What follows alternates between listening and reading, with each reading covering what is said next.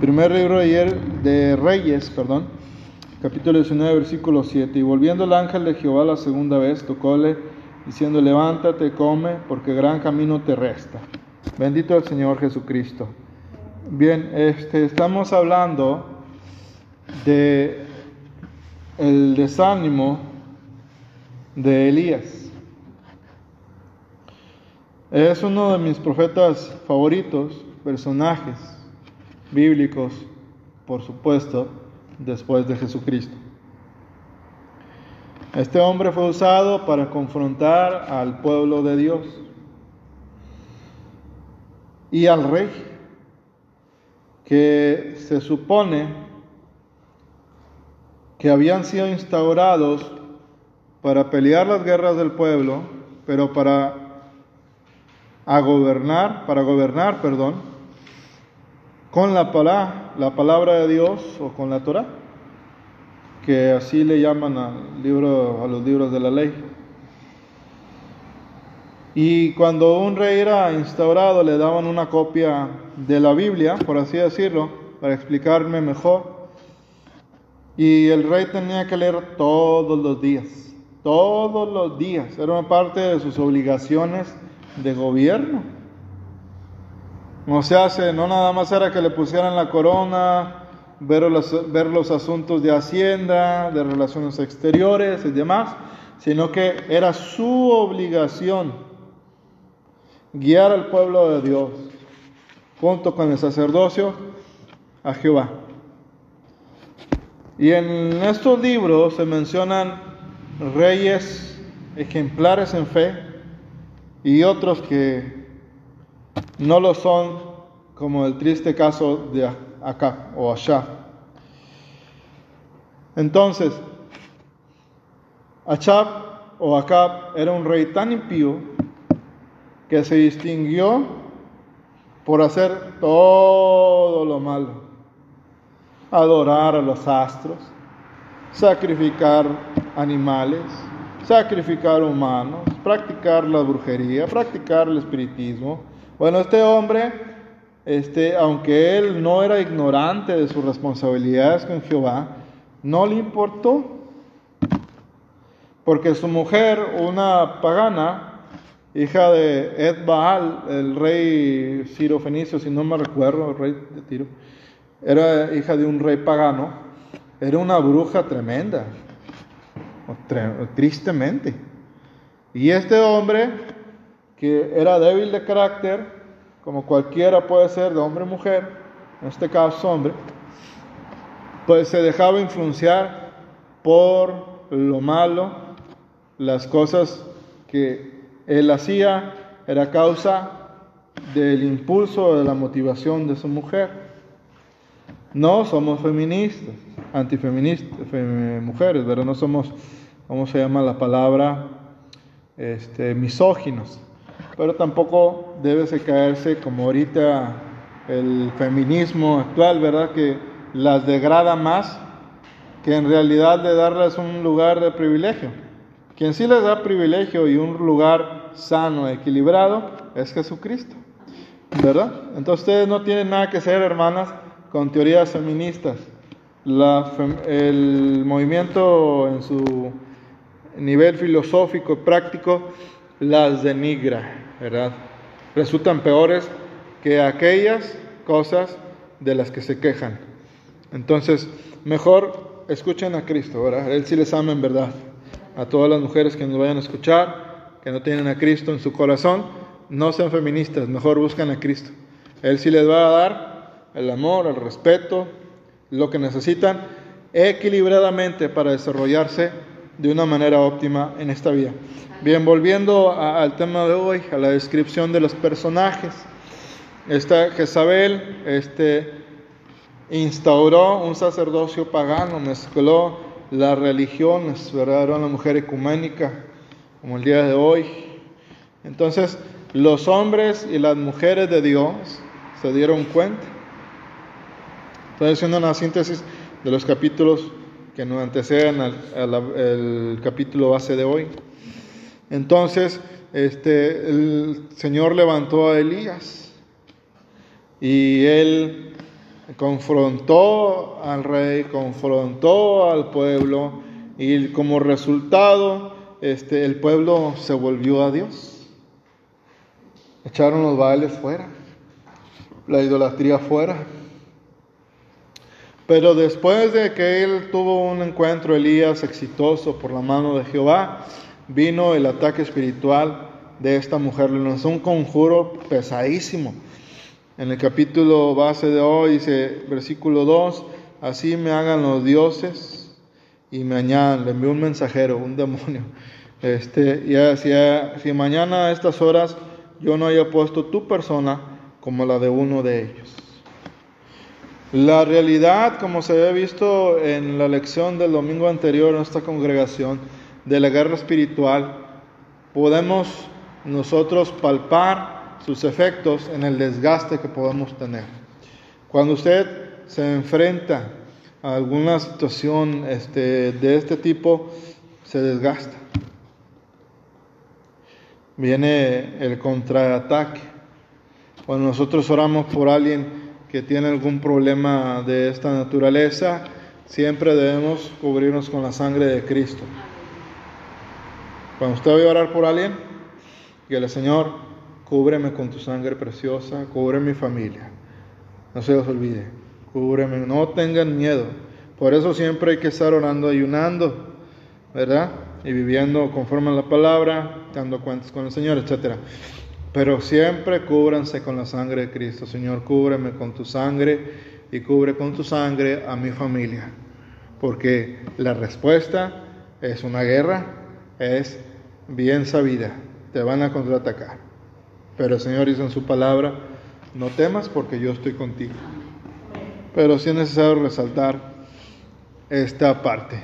Muy bien, entonces hay un peligro real, versículo 3 Elías era semejante a pasiones como nosotros. ¿Qué quiere decir eso? Que tenía miedo también. Que se sentía inseguro también. Entonces cuando vio que su vida iba a ser tomada, él corrió. Y después del miedo, fíjense que vino. Levantóse y fuese a salvar su vida y vino a Berseba, a Bershiva, Bershiva, como es en, hebreo, que es en Judá o Yehuda, y dejó allí a su criado. O sea, después, ¿saben qué hizo? Dejó el ministerio. ya no quiero ser cristiano. Ya no quiero ser cristiana. Porque, ah, qué mal me ha ido. Gloria a Dios. Algo así. Se desanimó pues, y hay otro ejemplo de desánimo de un gran hombre de Dios, por ejemplo, Yimer Yahu, en hebreo, que nosotros en nuestro idioma se llama Jeremías. Dijo, ya no me voy a correr más de él, ni voy a hablar más en su nombre. Eso es lo que hizo Elías. Pero la correlación miedo, depresión, fíjense en esa correlación miedo, depresión. Cuando una persona se deja dominar por el miedo, no que no tengamos miedo, sino que se dejen dominar por el miedo, vienen después de ello inseguridades, se eleva a temores, se eleva a pánico y después ya empiezan a operar espíritus malos ¿verdad? Y después vienen a entrar en cuadros de depresión, de ansiedad, y de tal manera que ya hay una enfermedad causada por espíritus malignos. No dejen que su corazón y su mente sea gobernada por temor. Si ven que están luchando y la oración no tiene efecto, no porque no tenga efecto, dejen, permítanme explicarme, sino que hay algo que todavía no se quiebra, entonces recurren al ayuno. No se dejen gobernar por el miedo, porque después viene la depresión, viene la ansiedad y la persona se desploma tan tremendamente a nivel moral y anímico que a veces, hermanos, se van hasta la muerte. Versículo 4, y él se fue por el desierto un día de camino. Solito fue a meterse al desierto. Elías, impulsado por el miedo, va al desierto, ya totalmente desanimado para morirse. Ya no quiero saber nada. El desierto es un tipo, un símbolo en la Biblia, la bendita palabra de Dios, de el mayor lugar de actividad demoníaca. Eso es lo que representa el desierto. El mayor lugar de actividad demoníaca. ¿Qué dijo Jesucristo? Ellos están en lugares secos y desiertos, despoblados. Esa es una también interpretación correcta, despoblados. Ya se hace que haya árboles o de plano es el desierto del Sahara, allá en, África, este eh, desierto famoso a nivel mundial. Ellos están ahí. Están donde quiera, pero ahí más. Y entonces él fue solo, guiado. Iba camino a ser mucho más atacado. Y dice la palabra de Dios, versículo 4, y sentóse debajo de un enebro. ¿Quién es en el que nosotros debemos de reposar? En Cristo. Él empezó a buscar su propio refugio. Un árbol es un enebro, es muy pequeño, da mucha sombra. Y cerrando los ojos, dijo, deseando morirse, perdón, pero cuando una persona no está en ese cuadro, cierra los ojos por olvidar sus problemas aparentemente. Y duermen mucho. ¿Por qué duermen mucho? Porque tienen depresión. Yo he escuchado a personas de mayor experiencia que un servidor, hasta yo mismo he vivido cuadros anteriormente, donde te da mucho sueño, pero es porque estás bajo depresión, bajo ataque demoníaco. Hay que ver esas causas. Y luego, fíjense lo que hice, lo que dijo. Baste ya, oh Jehová. Quita mi alma o quítame la vida, que no soy yo mejor que mis padres. Y echándose debajo del enebro quedóse dormido.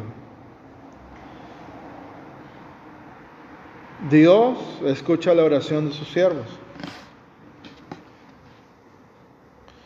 Pero este no era el momento de Elías. Llegó al culmine, al punto más bajo de falta de fe. Él había visto anteriormente cómo había caído el fuego del cielo.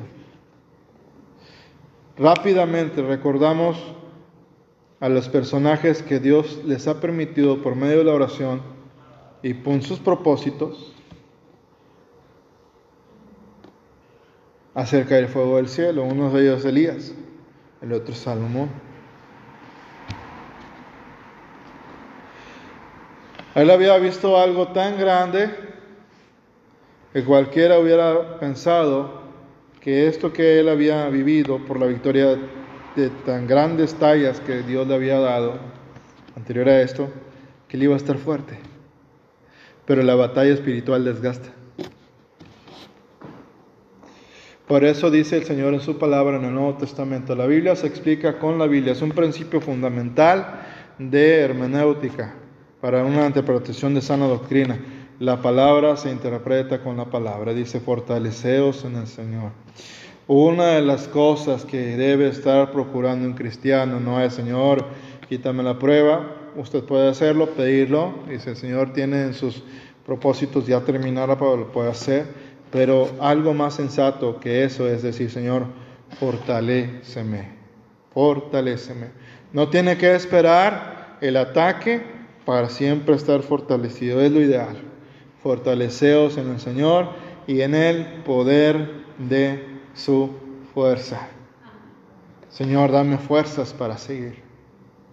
Fortaléceme, Señor, dame más de tu espíritu, más de tu palabra.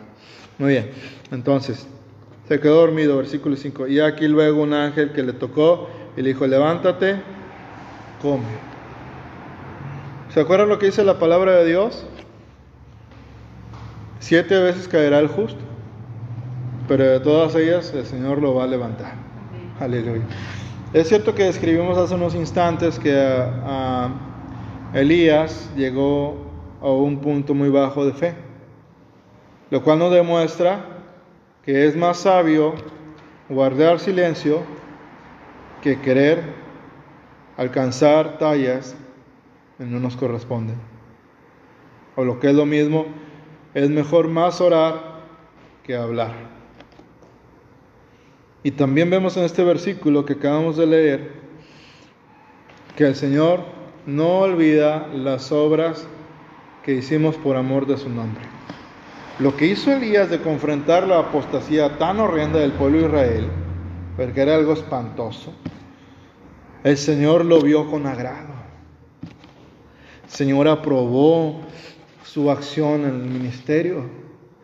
Lo que hizo de plantársela al rey cuando tenía un montón de lambiscones, perdón el término, de profetas falsos, ¿verdad? Que se llamaban en el tiempo de Jeremías, qué curioso, eh, profetas levantados, ¿verdad? Este, profetas de los que somos, que traemos bendición a tu vida o maldición a tu vida.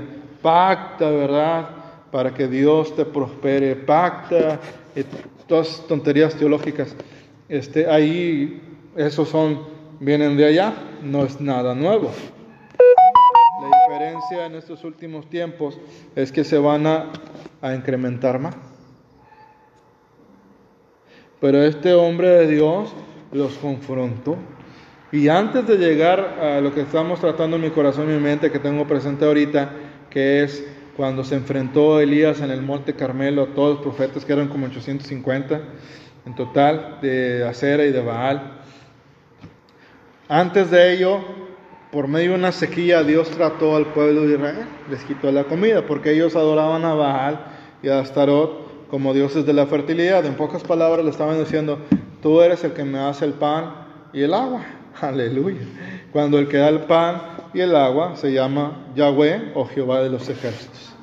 Entonces ellos olvidaron a su Dios y Dios los castigó. El mismo principio que opera el día de hoy en la gracia.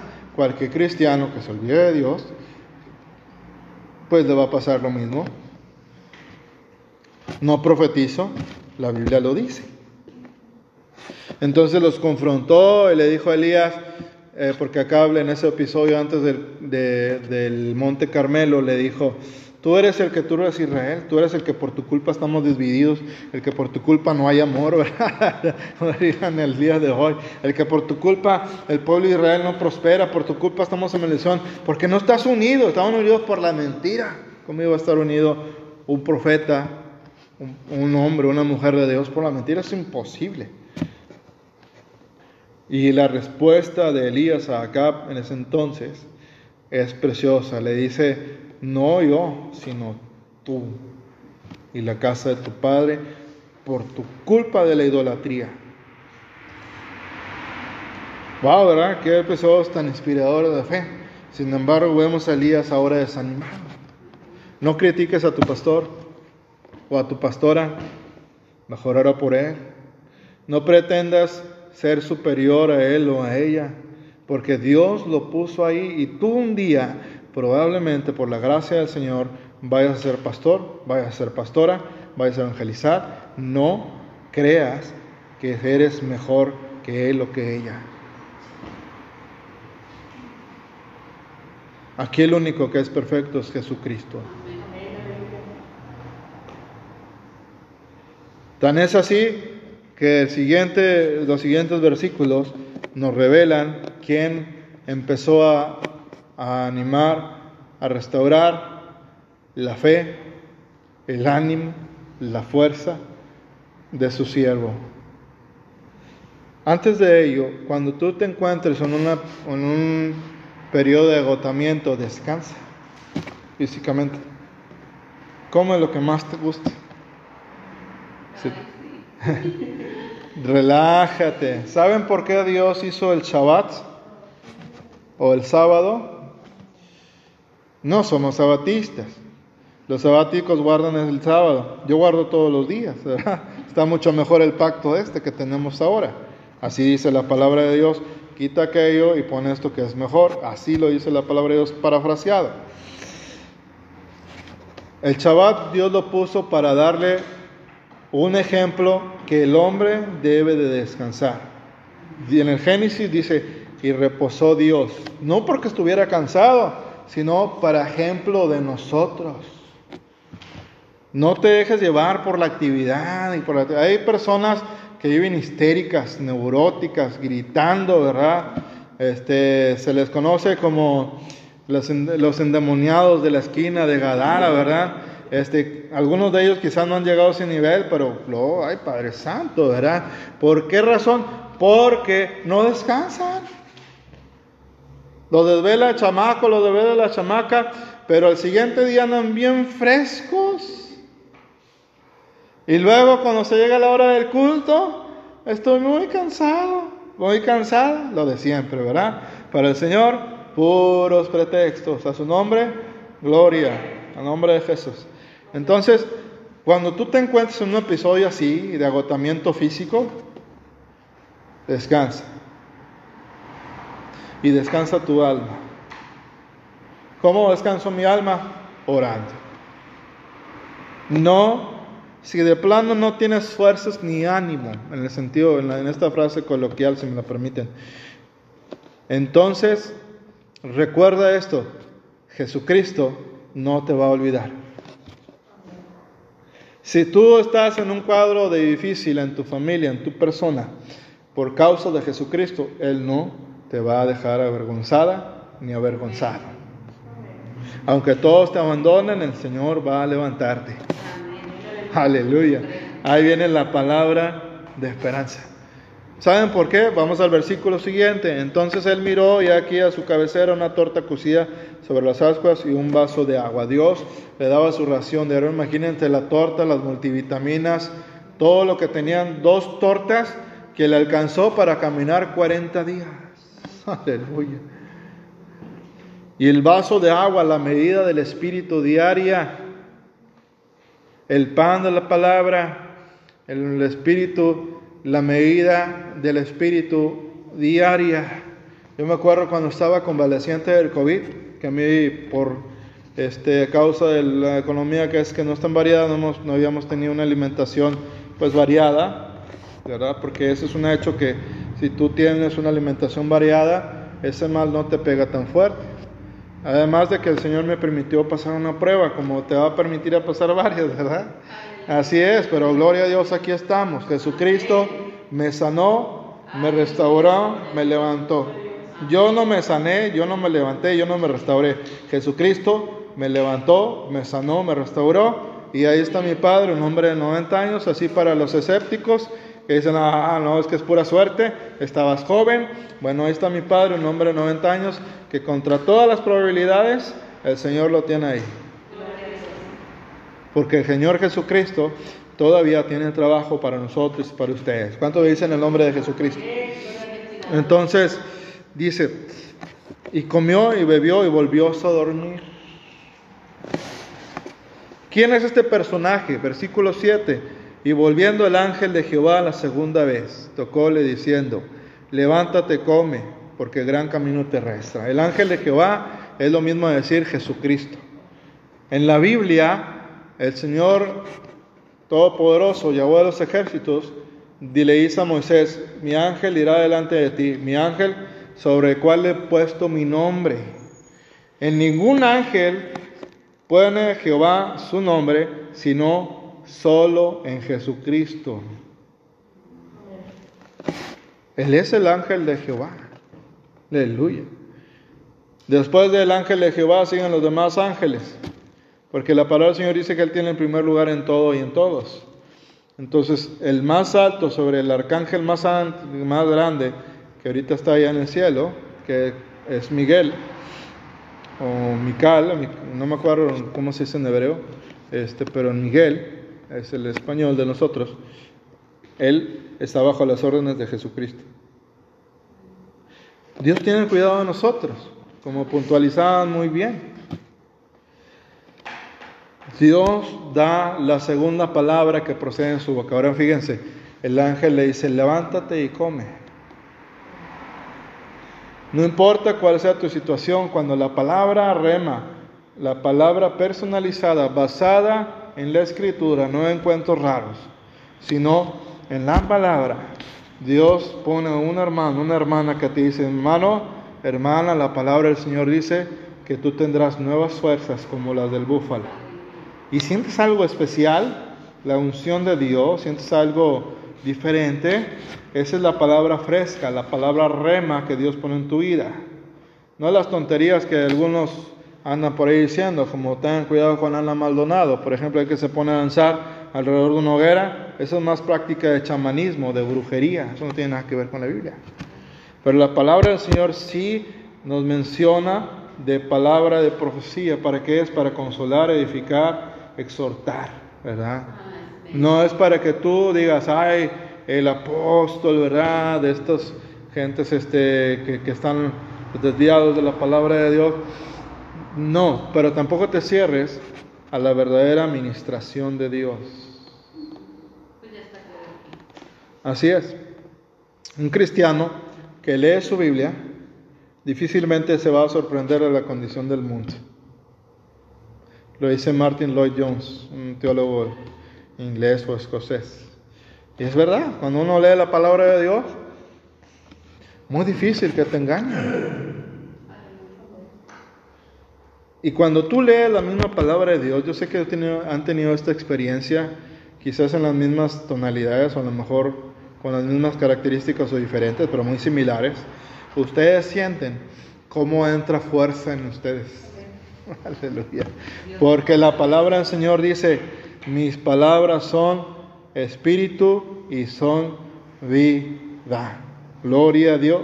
Para terminar la exposición, dice la palabra del Señor que Él da nuevas fuerzas alcanzado y multiplica las fuerzas que no tienen ninguna. Yo estaba, recuerdo, convaleciente y en uno de esos ataques que me daban de secuelas, que no podía respirar bien, el diablo me, me atacó, me dijo, eh, que hasta aquí. Me dijo, tú ya no vas a predicar. Así vas a estar. Y, me estaba ahí diciendo, ay Señor, y hasta que recordé que Jehová es mi Dios. Porque ese es el Dios del día en el cual estamos reunidos el día de hoy. Estos 31 años que el Señor nos ha concedido como congregación, hemos venido a perseverar en el nombre de Jehová de los ejércitos. Para resumir, ¿cómo combatir el desánimo, la depresión? Recuerda que Dios te ama y Dios me ama. Él me ama no porque yo lo, amado, lo haya amado a Él primero, porque Él lo hizo con nosotros. Dejó el cielo y la tierra, digo, dejó los cielos, perdón, para nosotros ser enriquecidos con su pobreza. La otra cómo levantarme la depresión. Confía y déjate en los brazos de Dios. No quieras salir tú, así pon de tu parte con algunos recursos que, llegue, que lleguen a tu mano por parte del Señor, pero recuerda que tu vida está en las manos del Señor y su tiempo no ha llegado para tu vida. Levántate, come, porque gran camino te resta. Todavía hay mucho que hacer en Cristo Jesús. No importa qué pase en tu vida, recuerda que el Señor es tu pastor, tu salvador, tu amigo, tu esposo, tu esposa, tu padre, tu madre, tu hermano, el todo en todos. Y así como Elías se levantó, el Señor te va a levantar con su palabra, con su espíritu y con los cuidados o el milagro que Él quiera realizar, realizar en tu vida y en la vida. Porque si el Señor no obra a través de los medios convencionales, que Dios obra a través de los medios convencionales médicos, por citar un ejemplo, Dios va a obrar de una manera sobrenatural. Para Él no hay nada que impida levantarte de la cama donde tú estás. Gloria a Jehová por siempre. Gloria a Jehová por siempre.